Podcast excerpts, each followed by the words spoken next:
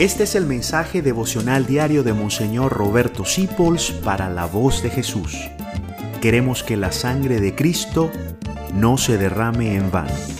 Paz y bien en nuestro Señor Jesucristo. Estamos por terminar el mes del Sagrado Corazón de Jesús, que se pareció a Santa Margarita María Lacoque, pero que ha sido también la devoción de todos los santos desde los primeros siglos.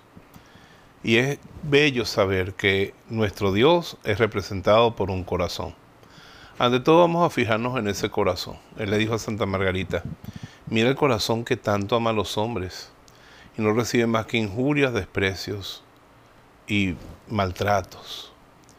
Y ese corazón está herido, pero esa herida a mí me encanta porque es como donde yo me refugio. Yo no veo esa herida solamente como el sufrimiento que él tiene cuando lo lanceamos, no con una lanza material, sino con nuestro pecado. Pero a pesar de que esa herida la abrió nuestro pecado, ahora es un refugio, como un hueco de la peña donde nosotros nos podemos esconder de la maldad y tener en él nuestro refugio.